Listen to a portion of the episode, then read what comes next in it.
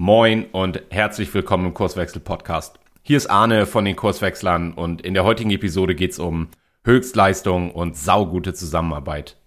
Beides wünschen sich die allermeisten Unternehmen und trotzdem gibt es sehr, sehr viele, die sich extrem schwer damit tun, auch nur annähernd dorthin zu kommen. Für heute habe ich mir den Benno Löffler eingeladen, der genau darüber gerade ein Buch geschrieben hat. Wir sprechen darüber, wie sich diese dynamikrobusten Höchstleister von allen anderen Unternehmen unterscheiden. Welche Rolle das Primat der Wertschöpfung, wie Benno das nennt, dabei spielt und welche wesentlichen Erkenntnisse es braucht, damit auch dein Unternehmen die Chance auf Höchstleistung hat, das hörst du in den nächsten knapp 60 Minuten. Viel Spaß. Du hörst den Kurswechsel Podcast. Wir machen Arbeit wertevoll, lautet unsere Vision. Im Podcast sprechen wir über lebendige Organisationen, den Weg dorthin und die Nutzung von modernen Arbeitsformen. Moin nach Stuttgart, äh, lieber Benno, und schön, dass du Ja gesagt hast und äh, zu Gast im Kurswechsel-Podcast bist. Guten Abend. Wir haben, wir haben gerade schon ein kurzes Vorgespräch. Du weißt nicht mehr so, nicht mehr so genau, wollte ich gerade sagen. Wir haben ein Vorgespräch geführt, aber was, wa, was jetzt so kommt. Und äh, ich finde das total cool, weil ich, ich habe ja, als wir, als ich dich angeschrieben habe, schon mich geoutet als Fan von deinem Podcast, äh, Primat Danke. der Wertschöpfung, wenn ich das richtig in der Rücken, äh, in, ja. In, insofern, da weißt du auch nicht, zumindest bei jeder zweiten Episode, was da kommt. Ja, ja. Ähm, und ich äh, schmeiß dir einfach mal ein paar Fragen um die Ohren. Ähm, vielleicht geht es tatsächlich um das Primat der Wertschöpfung, vielleicht auch um saugute Zusammenarbeit. Mal, mal sehen, was dabei rauskommt. Aber bevor, Wunderbar. Be bevor wir anfangen, äh, wer bist du eigentlich und was tust du so? Ich bin der Benno Löffler. Ich habe mal irgendwann Maschinenbau studiert. Mittlerweile machen wir und ich äh, mit der Firma Vollmann Schäfzig Beratung im Maschinenbau. Ich sage manchmal scherzhaft zu unseren Kunden, wir machen gewaltfreie Beratung. Und was ich damit meine ist, wir glauben ja auch nicht, dass wir die Weisheit mit Löffeln gefressen haben und alles besser wüssten und wir machen jetzt ein Konzept und dann wird's gemacht und dann wird alles gut. Ich halte es ja wirklich für Quatsch, weil eine Organisation kriegt ja nur das in sich rein, was anschlussfähig ist und was irgendwie die Kultur überhaupt verdauen kann. Und das heißt, du musst da rumexperimentieren und du weißt vorher nicht wirklich, was funktioniert. Mal abgesehen von trivialen Ausnahmefällen, was weiß ich, der Bestand muss runter, sonst fließt es nicht schneller. Also es gibt ja schon so ein paar Sachen wie Factory Physics, da weiß man einfach, wenn man das tut, wird ungefähr das passieren. Aber wenn du an Organisation Veränderung vornimmst, dann weißt du nie so recht, wie sie reagiert. Ähm, und das ist das, mit was wir uns beschäftigen und hauptsächlich im mittelständischen Maschinenbau. Und da geht's halt meistens irgendwie um um saugute Zusammenarbeit und das Primat der Wertschöpfung. Da, darum geht's meistens bei uns. Das ist eine einwandfreie Brücke eigentlich. Also, aber nochmal, ähm, saugute Zusammenarbeit. Ihr macht Beratung im Maschinenbau. Wie kommt man denn, ich, ich bespiele mal so ein Stereotyp jetzt, so als Maschinenbau geprägter Mensch dazu, sich mit Zusammenarbeit zu beschäftigen. Also mal. du meinst, da müssen doch, da muss technische Mechanik her, da muss man ausrechnen, wie es geht. Ja, ich, ich, also ich, ich es ist, das, das ist ja Zufall gewesen. Es ist ja nicht so, dass ich gesagt habe, irgendwann da, das mache ich jetzt. Ich habe als junger Ingenieur nach dem Studium bin ich ja, irgendwie an Software rangeraten und dann haben wir, habe ich am Fraunhofer IPA eine, eine Diplomarbeit gemacht und dann haben die, die haben bemerkt, dass ich programmieren kann und haben mich mehr oder weniger von heute auf morgen eingestellt. Und dann war ich da und dann habe ich so als Kollateralnutzen Beratung gelernt. Mhm. Also du musst ja, wenn du am Fraunhofer bist, musst du irgendwie Beratungsprojekte machen. Du brauchst irgendwie eine Finanzierung aus der Industrie und die Hälfte dann aus der Forschung und so. Und dann dann habe ich mir am Anfang wirklich fast in die Hosen geschissen, da irgendwie was Projekte zu machen. Und irgendwann merkst du dann, oh, das macht mir Freude. Und es war damals so die Zeit, wo man Lean gemacht hat und, und wir haben dann halt natürlich auch mit irgendwelchen Kunden und da Kanban und irgendwie. Und ich habe immer gedacht, warum zur Hölle funktionieren manche Mechanismen bei manchen Firmen super und bei anderen, die strukturell wirklich nah dran sind, richtig kacke. Mhm. Naja, das muss natürlich an Menschen liegen. Die sind alle irgendwie in der einen Firma super und in der anderen Firma bekloppt. Ähm, das ist dann immer so die erste Hypothese. Die nächste Hypothese ist, oh, es liegt nicht, nicht an Menschen, es liegt an der Führung. Ähm, also die Führungskräfte in der einen Firma sind alle super und in der anderen Firma sind sie alle bekloppt. Ähm, und irgendwann, wenn man dann alle Erklärungsmodelle, die man so hatte, ausgeschöpft hat und immer noch nicht kapiert, was da vor sich geht, hat es mich irgendwie zur Soziologie verschlagen. Also zu der Frage nicht, was geht im Kopf von Menschen vor sich, sondern was geht in, in Gruppen vor sich. Warum verhalten die sich so seltsam? Und so kam ich irgendwie zu diesem Thema saugute Zusammenarbeit, weil letztlich geht es ja um Organisationsperformance und organisationales Lernen und irgendwie die Anpassungsfähigkeit von Organisationen an die Zwänge von außen. Mhm. Das ist es ja letztlich, was einem dann irgendwann umtreibt, wenn man drüber nachdenkt, fix, was machen wir denn jetzt? Wie kriegen wir es hin, dass die Arbeitsweisen und die täglichen Rituale, dass das zu dem passt, was gebraucht wird draußen man könnte mal sagen, und das ist dann das Primat der Wertschöpfung. Also so würde ich das dann immer zusammenfassen. Mhm. Äh, jetzt hast du schon gesagt, also da, da gibt es äh, aus äh, zumindest bis zum gewissen Punkt unerklärlichen Gründen Unternehmen, denen gelingt das total gut. Manchmal wissen die gar nicht, warum das eigentlich so ist, sondern äh, das fast, also sie können es auch gar nicht erklären, sondern es klappt einfach. Und, und andere, die, also zumindest wenn man von außen drauf guckt, äh, eigentlich das Gleiche tun, denen gelingt es nicht. Ähm, jetzt weiß ich, du benutzt hier und da auch mal den Begriff der Höchstleisterorganisation. Ja. Wenn ich das mal nehme, was so die, diese dynamikrobusten Höchstleister, wie der Gerhard Wohland sagen würde, was unterscheidet die denn von diesen Unternehmen, die alles genauso machen und trotzdem mit anderem Ergebnis, Ergebnis rausgehen? Also zuerst mal vielleicht, weil du gerade äh, den, den Gerhard Wohland genannt hast und ähm, sein, sein Werk. Also der hat mir ja, wenn man so will, wirklich die Augen geöffnet. Ich habe dieses Buch lustigerweise als Empfehlung eines Kunden auf den Tisch bekommen, habe das durchgelesen und ich, ich, ich, also ich, ich war ich war hin und weg und habe echt, ich bin rumgerannt und habe gesagt, ich guck mal, guck mal, guck mal, da stehen Sachen drin. Jetzt endlich verstehe ich, was da. Ich, oh Gott, oh Gott, warum habe ich das nicht früher? Ich fasse es einfach nicht. Jetzt kann ich endlich verstehen, was da los ist das vielleicht mal vorweg. Ich war wirklich, ich habe gedacht, meine Güte, ich war vorher wirklich blind und jetzt kann ich was sehen. So kam mir das irgendwie vor. Mhm. Und die Kernaussage, die ich am Anfang da rausgezogen habe, war diese Differenz zwischen dem Roten und dem Blauen, also kompliziert und komplex. Das will ich jetzt gar nicht ausführen. Führt, glaube ich, für einen Podcast irgendwie zu weit, aber so diese, auf den Kern reduziert könnte man sagen, wenn dich deine Uhr überrascht, dann ist sie kaputt. Wenn dich deine Frau oder wenn mich meine Frau nicht mehr überrascht, dann ist sie tot. Also der Unterschied zwischen mechanischen kausalen Systemen und komplexen, die halt immer Überraschungen bergen. Mhm. Das ist ja der, die eine Differenz, die ich glaube, die wichtig ist, um Höchstleistung zu verstehen. Die andere Differenz und die sich dazu sagen als, als Konsequenz daraus ergibt und aus der Differenz zwischen Wissen und Können ist, dass Höchstleistungsstrukturen praktisch nie gemacht sind, sondern immer um Talente und Könner rum entstehen und zwar so, dass sie zu den Fähigkeiten der Personen passen und nicht umgekehrt. Die Gestaltungsillusion typischer Organisationen oder derer, die die Mächtigen da drin sind, die geht ja oft so, wir müssen einfach nur eine gute Struktur bauen und dann müssen sich die Menschen so verhalten, dass sie zu den Rollen passen, die wir beschrieben haben. Und dann wird's besser. Mhm. Und ich würde sagen, wenn du auf einem saumäßig niedrigen Niveau bist, dann stimmt das möglicherweise sogar. Aber das wird dich nie in die Nähe von Höchstleistung führen. Das, das war meine Erkenntnis damals. Und das, glaube ich, kann man in der Realität beobachten. Und es gibt Firmen, die tun so, als würden sie ihre Organisation gestalten. Aber da eine Ebene drunter gibt es trotzdem ein saumäßig hohes Maß an Selbstorganisation. Und dann dann, funkt, dann sind die schon irgendwie, man könnte jetzt sagen, agil. Ähm, sie sind nur nicht so richtig fähig, sich selbst dabei zu beobachten. Und dann ist es natürlich deine Lerngeschwindigkeit einfach niedriger. Mhm. Ich, ich finde das einen interessanten Punkt, weil also jetzt sind wir Kurswechsler auch, machen Beratung. Ja. Ähm, äh, und schreiben da auch das Thema Organisationen drauf und werden natürlich auch häufiger gefragt, wie geht denn jetzt agile Organisation?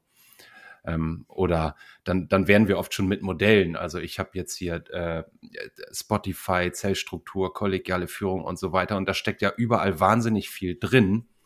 Aber ähm, wir sind immer noch bei der Frage, wie geht agile Organisation? Und wenn ich das, wenn ich das nehme, was du gerade gesagt hast, die Unterscheidung Wissen und Können, dann ist dieses Können ja das, was an Personen klebt. Ja. Und egal wie ich es baue, ähm, am Ende ist das, glaube ich, ein Narrativ, was man sich auch erzählt, wie wir jetzt funktionieren. Und wenn ich von so einer sehr traditionellen Organisation komme, klassische Pyramide, Abteilungslogik, wahnsinnig prozessgetrieben, und egal, was ich davon mache, dann fühlt sich das an wie jetzt wird's besser, weil in all diesen Modellen natürlich äh, etwas drin steckt. Ich würde das, nee, du würdest das wahrscheinlich genauso die Kunst des Weglassens nennen. Ja. Also da vielleicht eine Beobachtung, die ich immer wieder gemacht habe, egal was eine Organisation probiert, ob sie das jetzt Lean nennt oder agil oder Total äh, Productive Maintenance. Also es gab ja schon so ein paar so große Gebäude, Six Sigma, die ja alle im Kern auf dieses wissenschaftliche Modell, wir bilden Hypothesen, probieren was, gucken, ob unsere Hypothesen richtig sind und dann von vorn. Also lernen. Mhm. Und dieses Modell liegt ja allen, allen diesen Philosophien, die man so kennt, zugrunde. Also ob das jetzt Six Sigma ist mit dem DMIC oder, oder Lean mit KVP und, und der PDCA und, und, und, und, und, und. Aber mein Dafürhalten ist, das wird so sensationell missverstanden, dass es schlimmer irgendwie eigentlich gar nicht geht, weil das Missverständnis, das da ja oft drin ist, ist, wir planen was und dann machen wir es und dann gucken wir, ob sie es richtig machen und dann korrigieren wir. Mhm. Und da steckt total sozusagen gewalthafte Gestaltungslogik drin. Ähm, und die, die den typischen, also ihren Reflex, ihren organisationalen Reflex benutzen und sagen, wir müssen das gestalten. Und dann müssen die das so machen, wie wir wollen, und dann funktioniert es schon. Die machen natürlich obwohl sie agile Methodiken benutzen, eigentlich das Gegenteil von Agilität, nämlich dort, wo die Realität irgendwie sich abspielt, dort lernen zu organisieren, also sprich die Freiheitsgrade, die Freiheitsgrade größer machen und den Marktzug heftiger, dass Adaptionsleistung stattfinden kann. Wenn du jetzt agil sozusagen methodisch einführst, dann zementierst du ja das Gegenteil von Adaptionsleistung, nämlich wir müssen es halt richtig machen und so wie wir es halt gesagt kriegen, so müssen wir es halt machen. Ja, da, genau, das war, das, das ist mein Punkt. Also dies, wo ich sagte, das Können klebt an den, an den Menschen. Wenn ich jetzt sage, wie geht agile Organisation, dann sage ich wieder, ich muss hier irgendwelche Kreise oder Zellen oder was auch immer bauen. Ähm, und wenn wir über Überraschung sprechen oder Komplexität, um mal ein großes Wort in den Mund zu nehmen, dann ist es ja etwas, ähm, was so facettenreich ist und äh, von äh, Umwelteinflüssen geprägt, dass ich immer situativ schauen muss, äh, wie gehen wir jetzt damit um? Ja. Und das ist ja etwas, das kann ich nicht festlegen über irgendwelche Strukturen oder Programme, sondern ich bin einfach darauf angewiesen, dass in der Situation jemand da ist, der eine gute Idee hat. Das stimmt und gleichzeitig würde ich sagen, es gibt schon, und das kann man, glaube ich, von von Höchstleistungsorganisationen, das kann man sich tatsächlich abschauen. Es gibt Sachen, wenn einem nicht einfällt, wie man die prinzipiell irgendwie ins Leben holt, dann mhm. fehlt einem was zum Lernen. Also zum Beispiel Rückmeldung über Wirkung, also sprich Feedback aus dem Markt zum mhm. Beispiel. Wenn ein Team keine Rückmeldung aus dem Markt abkriegt, dann kann es sich strukturell überhaupt nicht adaptieren an die realen Zwänge aus dem Markt. So, das heißt, aus einer Management-Sicht würde ich immer sagen, da gibt's so, ach, vielleicht vier, vielleicht sechs, vielleicht acht, je nachdem, wie man das aufschreibt. Ähm, Gestaltungsideen, die aber nicht in Praktiken genauso gemacht werden müssen, sondern so wie ich es gerade gesagt habe, also zum Beispiel Rückmeldung aus dem Markt, der direkt dort einschlägt, wo die Wertschöpfung organisiert wird. Mhm. Ähm, das wäre für mich jetzt so ein, so ein Prinzip und die Frage ist immer, wie können wir das bei uns wie können wir uns in diese Richtung bewegen? Weil wenn wir uns davon wegbewegen, wird die Anpassungsleistung schlechter und wenn wir uns dahin bewegen, wird sie wahrscheinlich besser. Wie das genau passiert und wer dann die Könner sind, die das hinkriegen und was da genau passiert und was da genau rauskommt, das weißt du vorher nicht. Und das ist das große Problem. Jetzt hast du, ja, genau. jetzt hast du Prinzipien gesagt. Ja. ja und äh, ich glaube, also es gibt, du hast es gerade schon gesagt, es gibt einige Leute, die das echt klug aufgeschrieben haben, wie man das denn so machen könnte. Mhm. Ähm, und wenn ich aber mal dieses, dieses Prinzipien rausgreife und ich, ich lese mir all diese Bücher durch, die wirklich alle gut sind und ich ratter das mal durch so eine Mühle und guck, was die Essenz, die übrig bleibt. Dann habe ich Prinzipien. Und genau. an denen kann ich mich ja mal äh, challengen und gucken, was davon, was können wir denn über uns lernen, wenn wir diese Prinzipien mal angucken.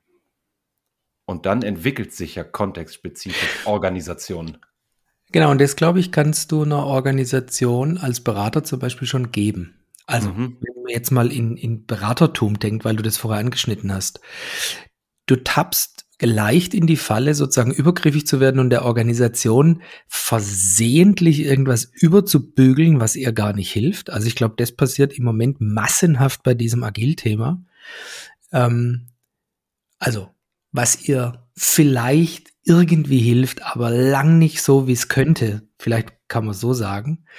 Ähm, und manchmal sogar schadet. aber du kannst natürlich Leuten zeigen, schaut mal, extrem kurze Iterations- und Lernzyklen bei der Entwicklung von irgendwas. Also Leute drauf gucken zu lassen, die dir eine, hilf eine hilfreiche Rückmeldung geben können, so dass du nicht am Ende merkst, Kacke, wir müssen das nochmal machen, sondern dass du das schon nach einem Zehntel des Aufwandes bemerkst. Und jetzt muss man gucken, wie man das würdevoll hinkriegt, weil in manchen Firmen kriegt man das kommunikativ nur so hin, dass die, die es abkriegen, sich gedemütigt fühlen. Mhm. Zum Beispiel. Und dann, dann wollen die das einfach nicht. So, und jetzt muss man halt irgendeinen Weg finden, das zu probieren, dass das anfängt, sich gut anzufühlen. Oder zumindest nicht mehr schlimm. und dann kann man irgendwann bemerken, oh, es fühlt sich zwar nicht geil an, aber es nützt was es ist wirklich, es hat wirklich besser funktioniert. Und ich würde ja immer sagen, wenn du ein Scheißproblem der Realität gelöst hast und das kannst du sehen und in der Organisation auch irgendwie mit Bedeutung aufladen, dann hat sich schon ein bisschen was verändert, weil dann kann niemand mehr sagen, nee, das ist doch Kacke. Weil die sagen, naja, weißt du, ob sich das jetzt gut anfühlt oder schlecht oder ob das alle machen wollen oder nicht. Offensichtlich ist es wirklich hilfreich, weil in den vier Projekten, guck mal, was da passiert ist. Das hat total gut funktioniert. Und das würde ich ja immer sagen, diese etwas romantische Verklärung von, von New Work, von wegen, dann geht's allen gut und Hopserlauf und, und, und äh, Gänseblümchen, wie der Fabian immer sagt. Ähm, ich glaube ja nicht, dass das wirklich angenehmer ist oder bequemer oder moralisch irgendwie total cool.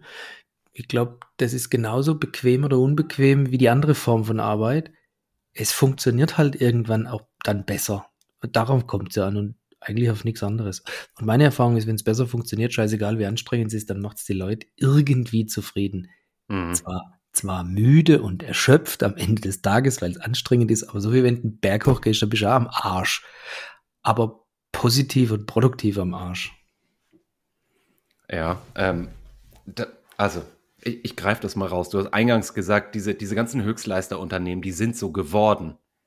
Ja. Äh, vielleicht gar nicht absichtsvoll mit einem großen Zielbild, so, so, so wollen wir irgendwann sein, sondern ich behaupte, die haben einfach festgestellt, so wie du das auch gerade andeutest, was funktioniert und was funktioniert nicht.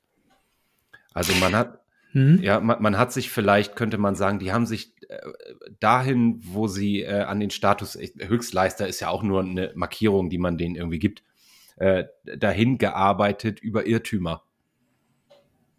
Und die, die Frage ist ja, was sind produktive Irrtümer, die auch nicht dafür sorgen, dass ich morgen pleite bin? Ähm, und, und wie komme ich dahin? Also von, von um mal so, so eine klassische Change Management Metapher von, ich, ich stelle fest, ich bin nicht gut in dem, was ich tue. Und ich will das irgendwie besser machen und irgendwie nicht von heute auf morgen den Laden gleich auf links drehen und umreißen, sondern irgendwie müssen diese Lernschleifen ja stattfinden. Ja, ich glaube ja, da hat das, das hat wirklich, wirklich viel mit diesem, was ich als Primat der Wertschöpfung bezeichnen würde, und mit Marktzug zu tun. Also die mhm. versucht es mal schön zu erläutern. Wenn du, man kann ja ein einfaches Gedankenexperiment machen. Da kommt irgendeiner, irgendeine, die Lea Feder zum Beispiel, die hat ein Startup gegründet und die machen irgendwie Fitness, so eine, so eine, so eine also Fitness-Coaching auf der einen Seite digital, aber auch face-to-face -face. und da muss Software gemacht werden, da müssen irgendwie Leute betreut werden, da muss irgendwie dafür gesorgt werden, dass Umsatz reinkommt und da muss Software dafür gebaut werden und wenn die Leute unzufrieden sind, dann bist du ruckzuck pleite.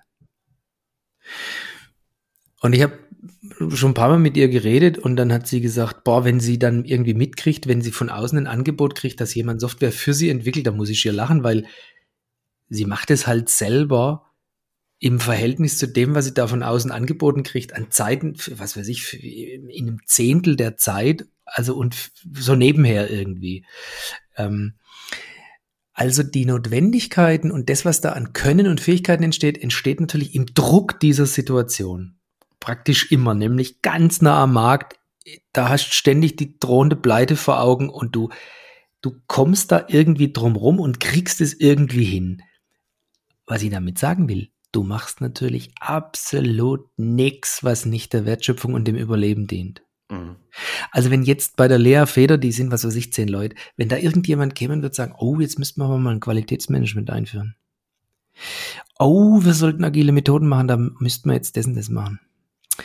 Da bräuchten wir aber einen agilen Coach, also eigentlich ja für jedes Team irgendwie einen, der da eigentlich nur moderiert. Da wird die, da würde die die Augen rollen und sagen, verpiss dich, lass mich arbeiten. Ähm, so, das meine ich ja mit privater Wert, Primat, Privat, Primat der Wertschöpfung. Du tust wirklich nur das, was wirklich notwendig ist, damit die Kunden wirklich zufrieden sind. Und dass du deinen Kredit abbezahlen kannst. Ähm, weil das gehört natürlich mit zum Spiel. Wenn kein Geld verdienst, also bist hängt mit dem anderen zusammen. Bist also raus. Hoffentlich, ja. Und da passiert also nur das, was hilft. Und alles andere wird weglassen. Und nur, und jetzt kommt ja der Witz, wenn du jetzt saumäßigen Erfolg hast und es skaliert irgendwie, dann verdienst du irgendwann so viel Geld, dass du auch Sachen machen kannst, die unnötig sind wie ein Kropf, aber die viele für notwendig halten.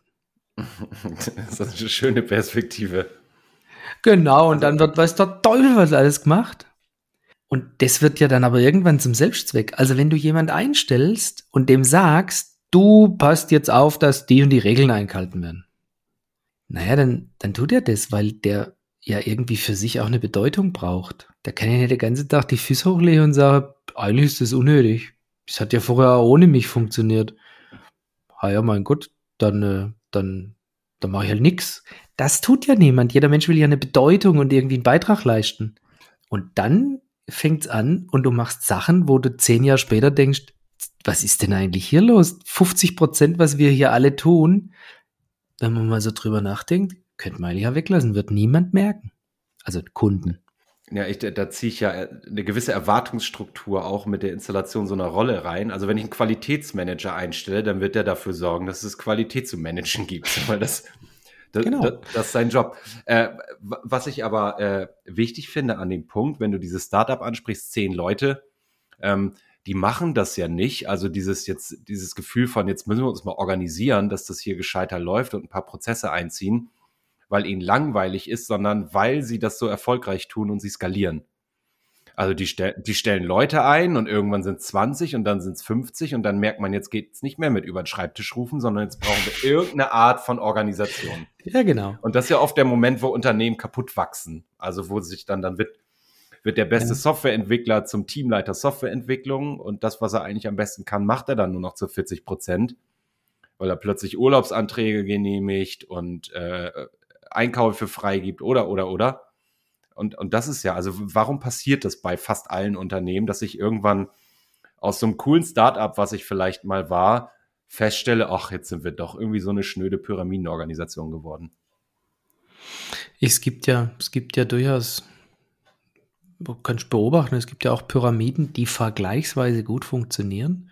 Da gibt es ja so eine alte, so eine alte Geschichte da from good to great, dass also auch wenn ein Führungsteam sich wirklich als Team interpretiert, dass das eine wirklich positive Wirkung auf die Gesamtorganisation hat. Aber diese, diese Frage, glaube ich, die ist so einfach gar nicht zu beantworten, weil die meisten Organisationen folgen einem Muster, das ungefähr so geht. Da gibt es jemanden, der weiß jetzt, wie irgendwas geht. Der wird zum Chef einer Abteilung, die das tut, was der kann, der weiß, wie es geht. Und der es kann. Also der auch gar niemand erklären kann so recht, wie es geht. Ich wollte gerade vielleicht, vielleicht eher der, der es kann und der genau. soll jetzt plötzlich erklären, so. wie es geht. Und dann kommen da halt irgendwie 20 Leute und ähm, die Arbeitsteiligkeit, um die kommst du ja nicht drum rum. Also wenn du guckst, wie heute eine Firma funktioniert, da gibt's welche, die können halt Software und da gibt's welche, die können irgendwie Mechanik und da gibt's welche, die können AI und da gibt's welche, was der Teufel, was die können. Und das, was du als Mensch heutzutage in so einer Firma können musst, ist ja schon am Rande der Überforderung für einen Einzelnen. Also da kannst du ja froh sein, wenn du überhaupt jemanden findest, der das kann. Mhm. Ähm, und der das alles in sein Bewusstsein reingekriegt hat, sodass er diese Tätigkeit überhaupt ausfüllen kann. Also jemand, ein Team, das wirklich alles kann, ist vermutlich eine Illusion. Das heißt, diese Arbeitsteiligkeit, die lässt sich eigentlich nicht vermeiden. Aber was ich glaube, was ein wirklicher Unterschied ist, sind Organisationen, die gelenkig bleiben insofern, dass ihre Machtstrukturen und ihre Abteilungsstrukturen nicht total verhärten. Ich mache mal ein Beispiel. Wir haben Kunden, die sind eigentlich ganz klassisch organisiert, aber wenn du mal genauer hinguckst, dann stellst du fest, die Führungskräfte sagen so Sätze wie, ah ja, der Karl-Heinz und der Franz, die sitzen da hinten in der Arbeitsvorbereitung in deren Büro, weil pff, das machen wir jetzt mal drei Monate, das ist ja wurscht, wo die sitzen. Hauptsache, die arbeiten gut zusammen mit denen, weil da gab es immer Probleme, das machen wir jetzt mal so. Und in dem Fall machen wir das anders und in dem Fall läuft es so, ich verstehe schon selber nicht mehr, wie das genau ist, ist aber auch nicht so schlimm, es funktioniert. Mhm. Ähm, und alle drei Monate und so, und es ist gar nicht so leicht zu verstehen, wie das hier eigentlich läuft, aber wir, die Leute, das bewegt sich, das ist ständig am Blubbern irgendwie das würde ich ja organische Organisationsentwicklung oder ein organisches Organigramm nennen. Das gibt, es gibt also ein Organigramm auf der Vorderbühne mhm. und es gibt ein reales, eine reale Struktur, die ganz blubberig ist, die lebt, also die, die ist wie Lava, die blubbert und ist flüssig. Durch, durch die fließt Leistung am Ende. Genau, und die ändert sich immer so, dass sie irgendwie zu der Ist-Situation passt. Mhm. Und zwar immer und ständig. Und es gibt Organisationen, die sagen, alle 15 Jahre machen wir hier ein neues Organigramm. Und dann hat diese, diese Hierarchie hat so eine starke Bedeutung und die, diese Frage, äh, das müssen wir jetzt mal anders machen für drei Monate, die ist gar nicht so richtig denkbar. Und Leute irgendwo hinzusetzen, dass sie näher zusammensitzen und nicht mehr in der Nähe ihres Chefs und im Grunde ist ja wurscht, ob die bei mir sitzen oder irgendwo anders. Hauptsache, die Wertschöpfung funktioniert, das ist in manchen Firmen undenkbar. Ja, das ist dieses, also auch in Sprache äußert sich das, wenn es dann heißt, der ist, der ist da aufgehängt. Also da habe ich, hab ich so ein Organigramm vor Augen, ja. der, der hängt irgendwo drunter. Wie lange eigentlich schon und stinkt er schon? Ja, ja. ja. Also und ich glaube, diese, diese Unterscheidung haben wir ein fluides, irgendwie eine fluide Organisation, die ihre die ihre Substrukturen ständig an das anpasst, was ich halt in Problemen beobachte. Das glaube ich echt ein Unterschied wie Tag und Nacht. Obwohl, wenn du jemand bist, der jetzt von außen das Organigramm erklärt kriegt, dann kannst du fast keinen Unterschied sehen auf den ersten Blick. Mhm. Ja, aber das ist ja, also es muss ich ja aushalten können wenn ich, wenn ich jetzt von, äh, ich, ich bleib mal in der, in dem Bild, was ich gerade vor Augen habe, wenn ich von oben durch so eine Prozessbrille raufgucke auf so eine Organisation, dann sieht das ja, ja aus wie Gewurstel. Also ich kann es nicht mehr erklären. Wie machen die das eigentlich, dass da irgendwie, dass da so geile Ergebnisse bei rauskommen? Ähm, und das meine ich mit, das muss ich ja aushalten können, dass ich nicht mehr so dieses von oben kippe ich was rein und die Organisation als gut geölte Maschine und ein Rad greift ins nächste, und wenn das nicht funktioniert, dann tausche ich halt ein Rad aus, sondern ich muss aushalten, dass offensichtlich neben der formellen Struktur da irgendwas entsteht, was gut funktioniert, was ich aber nicht erklären kann. Ja, und das ist ja der typische, ich, sag mal, der typische Ingenieurs- und äh, Betriebswirt, der halt wirklich verstehen will, was da vor sich geht. Der eine vielleicht eher über betriebswirtschaftliche Mechanismen, der andere vielleicht eher über technische Mechanismen. Und äh, da hast du, glaube ich, Nagel insofern auf den Kopf getroffen, als dieser Impuls zu glauben, nur wenn ich verstehe, was da wirklich vor sich geht und wenn ich es dann auch gestalten kann, nur dann kann ich Organisation gestalten. Das mag vielleicht sogar der, der eine der Wurzeln des Übels sein, also diese Haltung. Hm, ich muss das nicht verstehen. Ich muss es nur so, ich muss nur die Randbedingungen so gestalten, dass da drin was entstehen kann, was leistungsfähig ist. Selbst wenn der Preis wäre, dass ich nicht mehr verstehe, was da vor sich geht. Mhm. Das ist ja so ein bisschen wie wenn du einen großen Teich anlegst und, und du hoffst inständig, dass da ein reiches biologisches Leben irgendwie sich entfaltet. Dann könnte man sagen, ja, seh halt zu, dass du da nicht versehentlich Öl reinkippst. Ähm, und seh zu, dass da genügend Licht ist und äh, äh, also dass die, dass da Wasser reinfließt und kein Gestank entsteht durch irgendwelche, durch irgendwelche Gülleabflüsse. Seht zu, dass die Lebensbedingungen gut sind und dann passiert in dem Tümpel schon was. Aber so gibt, also ich glaube, es gibt echt wenige Unternehmenslenker, die ihr ihre Organisation als Ökosystem betrachten und sich selber als diejenigen, die die Randbedingungen besonders gut machen müssen, dass die, dass die Fauna und Flora da irgendwie ordentlich gedeiht. So, das Bild trägt, glaube ich, tragen wenige nur in sich. Das ist äh, schön, was wir, was wir da gerade zusammengetragen haben. Ich bin neulich gefragt worden, was ist eigentlich Organisationsentwicklung? Also wenn ich sage, mhm. ich mache Organisationsentwicklung, ähm, und äh, wir haben jetzt über gestaltbare äh, Dinge und Gestalten von Organisationen gesprochen. Ich glaube, es ist genau andersrum. Organisationsentwicklung bedeutet, ähm, ein ganzes Stück weit zu verstehen, äh, wie entsteht eigentlich Leistung hier im System oder zumindest mit den Hypothesen, die ich darüber habe, hinzugucken, wie können wir dafür sorgen, dass das möglichst wenig behindert wird. Denn Organ äh, Organisationen sind selbst organisiert immer. Also auch die, die starreste Pyramide äh, funktioniert selbst organisiert am Ende, wenn auch auf der Hinterbühne zum Teil. Und da zu gucken, wir waren gerade von die Unternehmen, die kaputt gewachsen sind, wie groß sind eigentlich die Reibungsverluste zwischen dem, was ich auf der Vorderbühne vorgebe zu tun hm. und dem, was so, du hast es Lava genannt, wie die Lava tatsächlich dann fließt, damit da Leistung entsteht.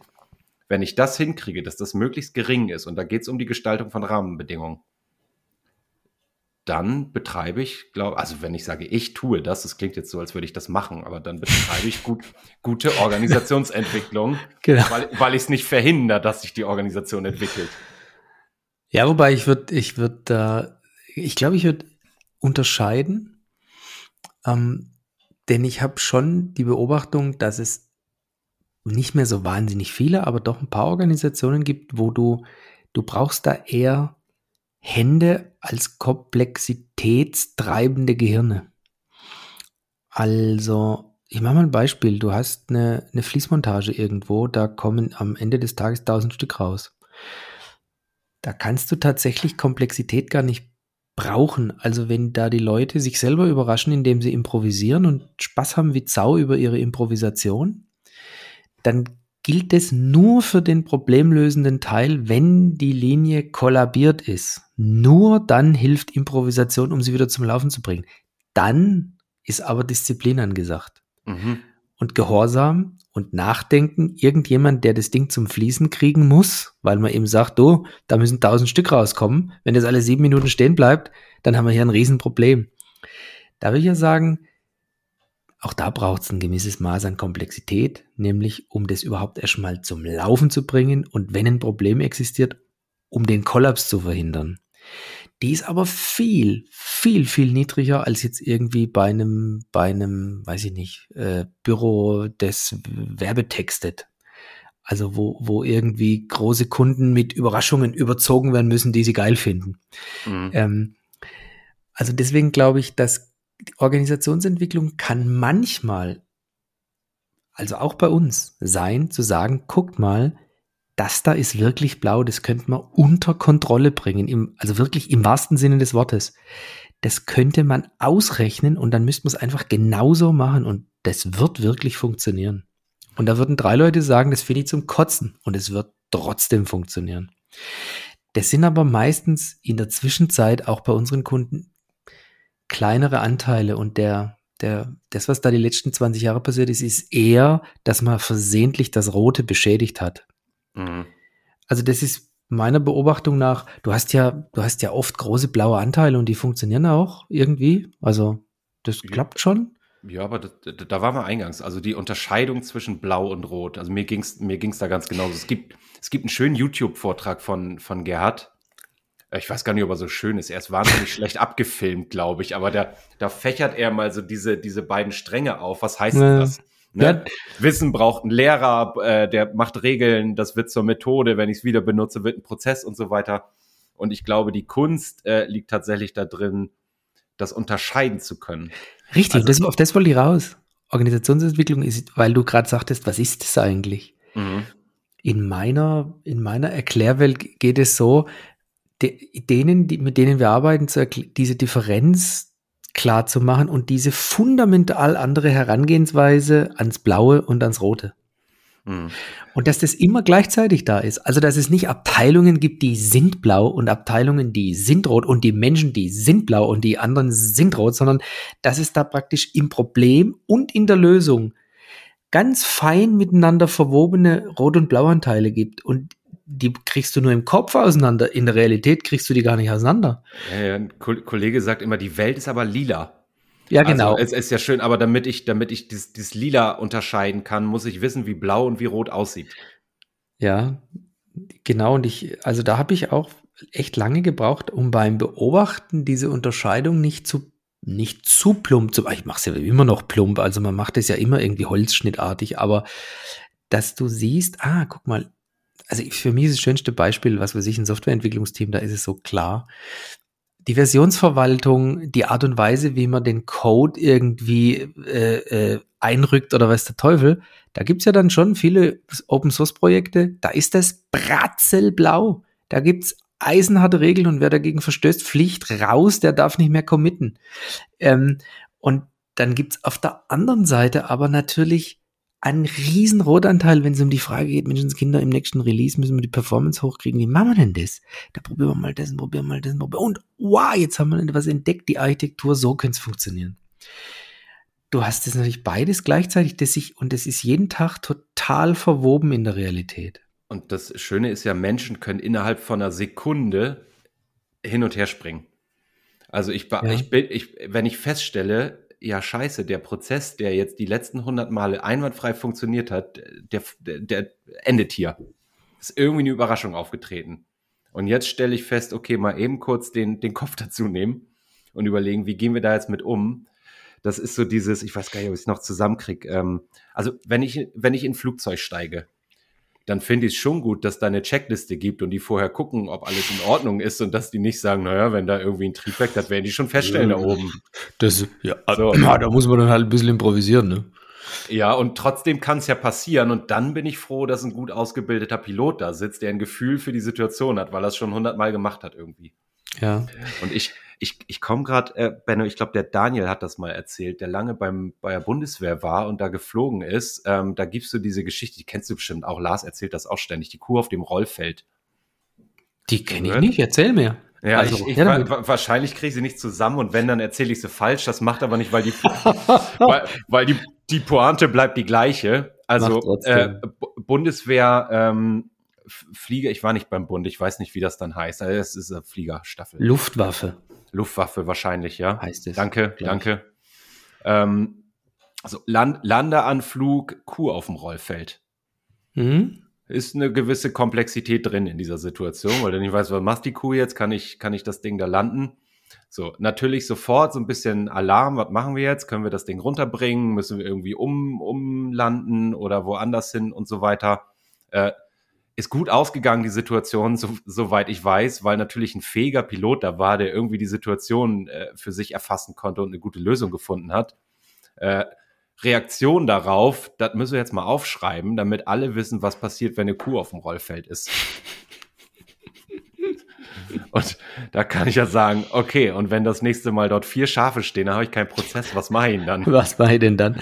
Naja, jetzt kann man ja natürlich in dem Fall sagen, wenn ein lebendiges Objekt äh, auf dem Rollfeld ist. Aber das bezeichnet der Gerhard ja als geschwollene Prozesse, dass man jeden Scheißdreck aufschreibt und zwar so lange, bis niemand mehr versteht, was da steht, weil man es nicht mehr lesen kann, weil man zu lange braucht. Und weil man es auch nicht mehr auswendig lernen kann, weil es zu viel ist. Und weil es praktisch einfach nicht mehr benutzbar wird. Also wenn du sozusagen noch ein bisschen länger am Steuerrecht arbeitest, dann ist man ja soweit. Also niemand versteht das mehr. Mhm. Und dann sind auch Prozesse natürlich nicht mehr hilfreich, sondern dann brauchst du halt Können. Weil du musst ja auch nicht vier Stunden lesen vorher, sondern du musst ja in zwei Sekunden reagieren. Und, und das ist der Grund, warum viele, äh, du hast ja vorhin gesagt, viele Pyramidenorganisationen funktionieren trotzdem ganz gut. Äh, ich ich würde mal behaupten, weil das da oft der Fall ist. Klar. Also ich kenne das auch noch. Ich habe mal in der Bank gearbeitet. Da gibt's auch wahnsinnig viel Regulatorik und Prozesse, die ich aufgeschrieben habe. Und ich merke mir natürlich die, die relevant sind für mich, die ich beachten muss, weil ich weiß, sonst komme ich in Teufelsküche. Die 27 anderen Bände über irgendwelche Sachen, die da noch stehen, die kenne ich ja gar nicht. Das kann ich mir gar nicht alles merken, sondern ich mache so, wie wir festgestellt haben, dass es funktioniert. Und es gab bisher auch noch keinen Ärger. Und da bin ich ja wieder auf dieser Struktur unterwegs. Vielleicht verletze ich einen Prozess, ich weiß es gar nicht, mache es ja nicht bewusst. Hm. Aber ich gucke halt, äh, sind wir wieder beim Primat der Wertschöpfung. Ich gucke halt, was muss ich hier machen, damit das Problem gelöst wird und der Kunde glücklich ist. Ich habe witzigerweise heute mit einem Firmenvertreter über just genau das geredet. Also das ist ein, ein, ein Herr, der ist etwa in meinem Alter und der hat eine Geschichte erzählt, die also das, das war lustig, weil sagte, also ich mache, wenn, wenn die und die Art von Produkt hier durchläuft, da geht es um größere Projekte, dann, äh, dann gucke ich mir das an, dann lese ich da irgendwie die Dokumentation durch, die vom Kunden kommt, und dann bereite ich das und das vor, da gehe ich also da ins Lager und mache das so und so und dann richte ich das denen hin, weil wenn ich das nicht mache, dann geht es in 50 Prozent der Fälle schief. Das liegt nicht daran, dass alle Beteiligten blöd sind, sondern da muss man halt wirklich aufpassen und genau gucken, was da steht. Das wird oft übersehen. Und weil ich das dann hinterher, also Monate später, ausbaden muss, deswegen mache ich das. Also das ist weder meine Aufgabe, noch ist es erwünscht. Ich würde sogar so weit gehen zu sagen, ich muss aufpassen, dass es niemand sieht. Ähm, aber ich mache es halt, weil alles andere ist Schwachsinn. also, nein, ich auch gedacht, ja, also, das Schlimme ist ja, dass er es im Schatten des Offiziellen machen muss und sich sogar so ein bisschen nach hinten umdrehen muss und gucken, guckt gerade jemand, nicht, dass jemand sieht. Das ist ja das eigentlich Schlimme. Also du könntest das ja ganz locker mal diskutieren, warum tut er das?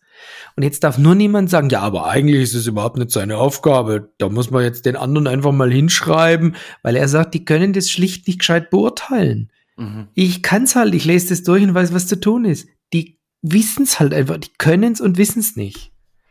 So, was bleibt man anders übrig? Und das finde ich bemerkenswert, dass da ja dieser Management-Ordnungsimpuls, nämlich das ist doch gar nicht dem seine Aufgabe, das, das soll das nicht machen.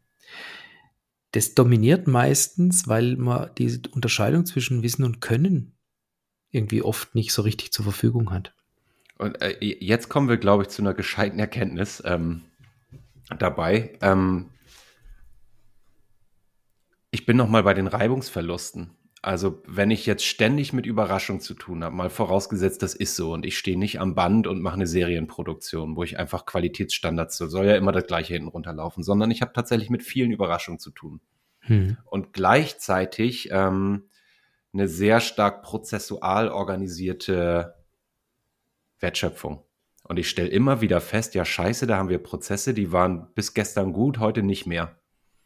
Und ich muss jetzt immer auf diese Hinterbühne auf, äh, ausweichen, um das Problem gelöst zu kriegen. Also ich sitze so ein bisschen äh, als Akteur in dieser Situation zwischen den Stühlen, weil ich mir überlegen muss, löse ich jetzt das Problem oder halte ich mich an den Prozess? Oder anders, gehe ich jetzt illegal dahin, das Problem zu lösen? Oder sichere ich mich ab und sage, es ist ja nicht meine Schuld, es ist ja nicht mein Job hier.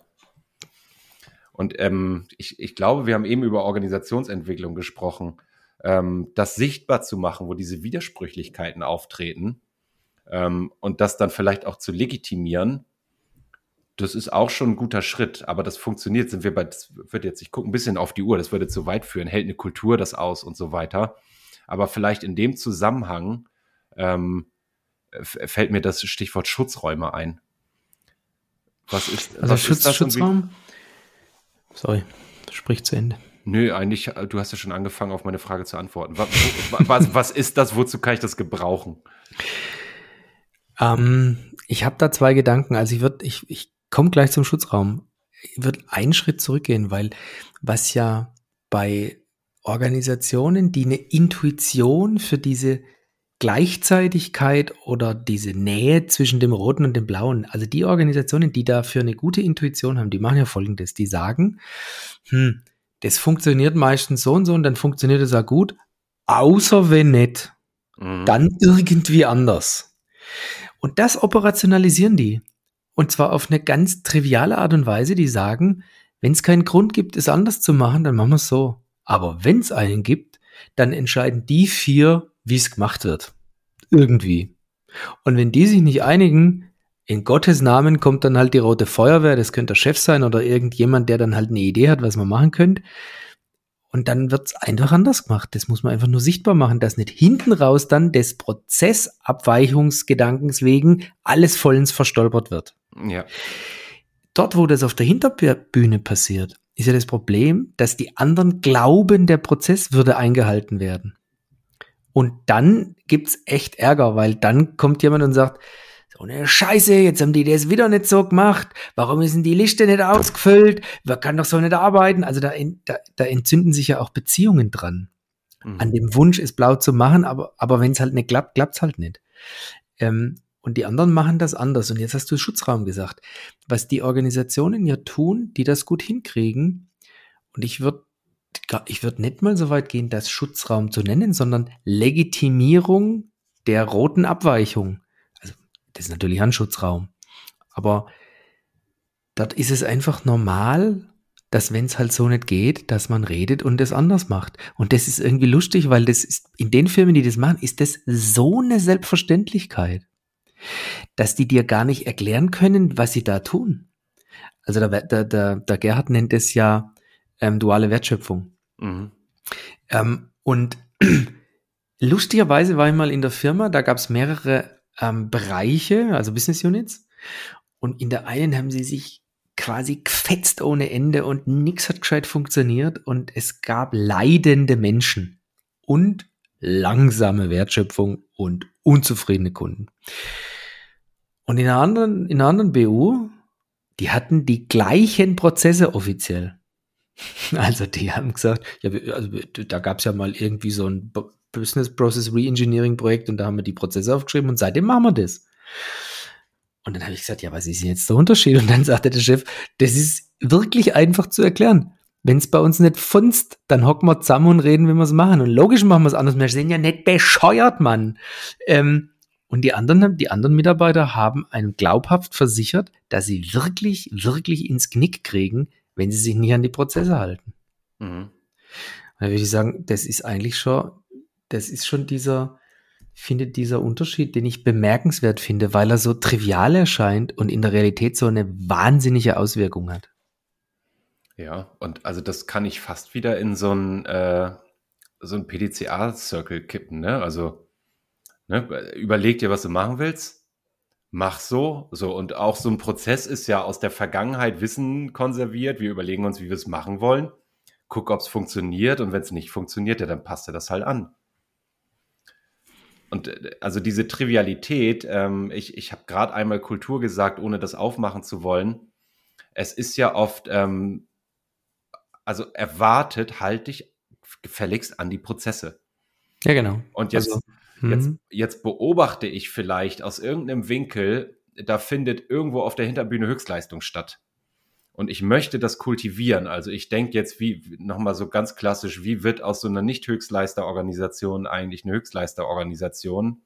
Und jetzt darfst du kritisieren, dass wie eigentlich schon die falsche Frage ist, aber ich, ich bleib mal dabei.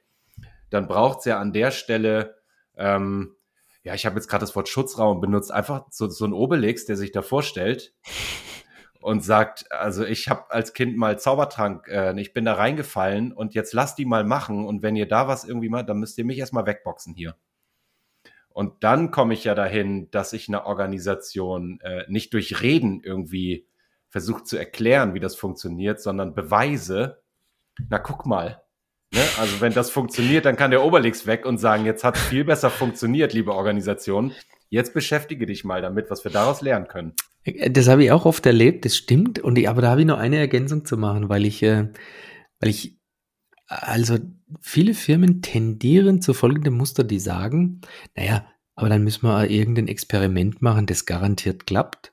Und dann nehmen wir mal irgendwie ein einfacheres Problem, damit wir zeigen können, dass das klappt. Und ich sage immer, um Gottes Willen, tut das nicht. Denn da entsteht ja dann wirklich Zynismus, wenn ein leicht zu lösendes Problem auf eine Art und Weise gelöst wird, wo jeder sagt, ja gut, das hätte jetzt auch der, der Praktikant gekriegt. Also, da, also das war ja jetzt gar nichts. Das zeigt gar nichts. Ähm, und das ist, also ich habe früher den Fehler gemacht, dass ich wirklich gleich argumentiert habe. Lasst uns mal langsam anfangen.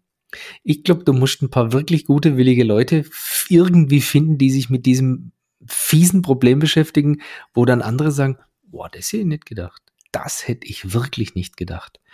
Ähm, also das wäre immer mein Rat. Du musst eine fiese Sau besiegen, nur dann kann die Organisation beeindruckt sein. Mhm. Ähm, und das wird einfach oft falsch gemacht. Und wenn dann der Schutzraum natürlich nicht hält, dann, dann ist voll rum. Also der Obelix ja. muss schon her. Der Obelix muss den, den Raum halten und sagen, halt, halt, halt, lass die mal machen. Das könnte schon sein, dass die das hinkriegen. Lass sie machen, egal wie komisch das scheint.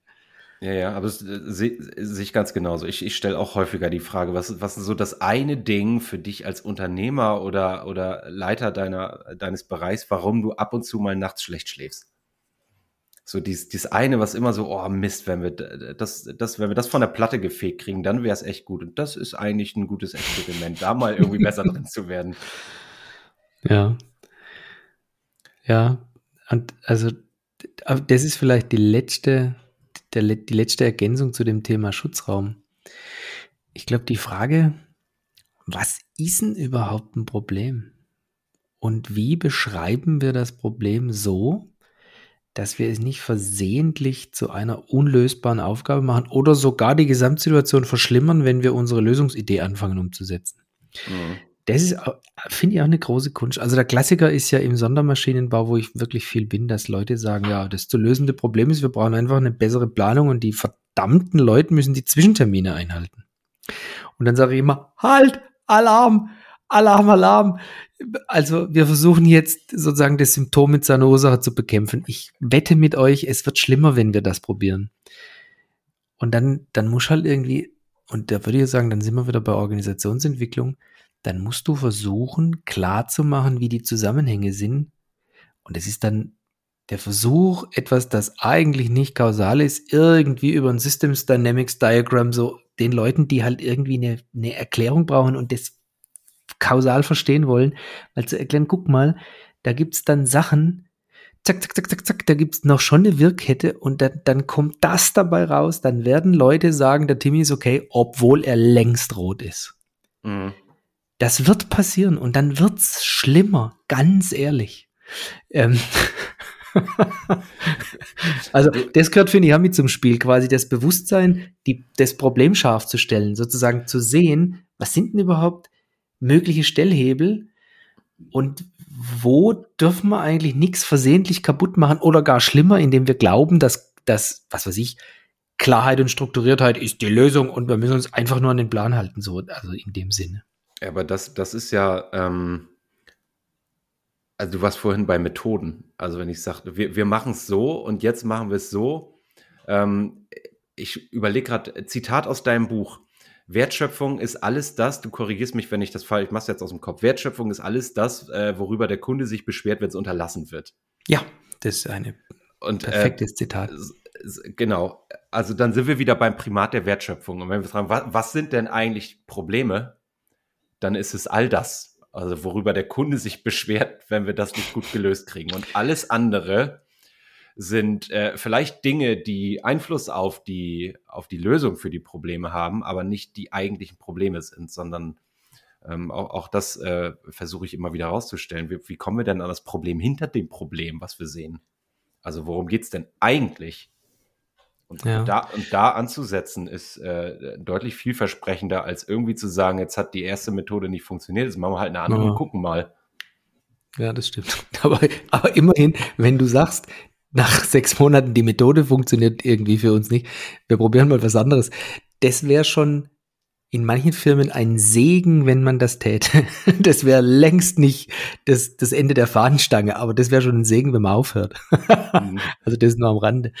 Aber ja, du hast recht. Also bin ich, bin ich, bin ich dabei. So. Jetzt überlege ich gerade, haben wir über saugute Zusammenarbeit gesprochen? Durchgehend eigentlich, glaube ich. Ja, schon. Ähm, ja. Also, jetzt kommt der Werbeblock. Magst du noch über das Buch reden? Ja, ja, genau. Jetzt, jetzt kommt der Werbeblock. ich wollte gerade sagen, jetzt, jetzt haben wir hier fast eine Stunde äh, einen Trailer gedreht äh, auf der Tonspur für dein Buch, was du, äh, ist ganz jung noch, ne? Ist gar nicht so ja, lange draußen. Noch nicht, ja, genau. Irgendwie zwei, drei Monate. Also ist, ist es frisch. Ähm, und es gibt tatsächlich ein paar Leute, die gesagt haben, oh, liest sich gut, ist auf dem Punkt, ist nicht viel Gelaber. Also ich, zur Entstehungsgeschichte vielleicht, weil da habe ich mich irgendwie, da habe ich mich tatsächlich auch selber überrascht. Ich hätte nicht gedacht, dass das so eine schwere Geburt ist. Ich habe irgendwann mal gedacht, mei, jetzt, äh, jetzt vor sieben, acht Jahren habe ich mal zum Thema Maschinenbau, Projektmanagement so 60 Seiten runtergeschrieben und das war, das ging ratzfatz. Und dann dachte ich, dann mache ich das jetzt mal wieder, schreibe einfach mal runter, was ich so die letzten sieben Jahre so für mich gelernt habe.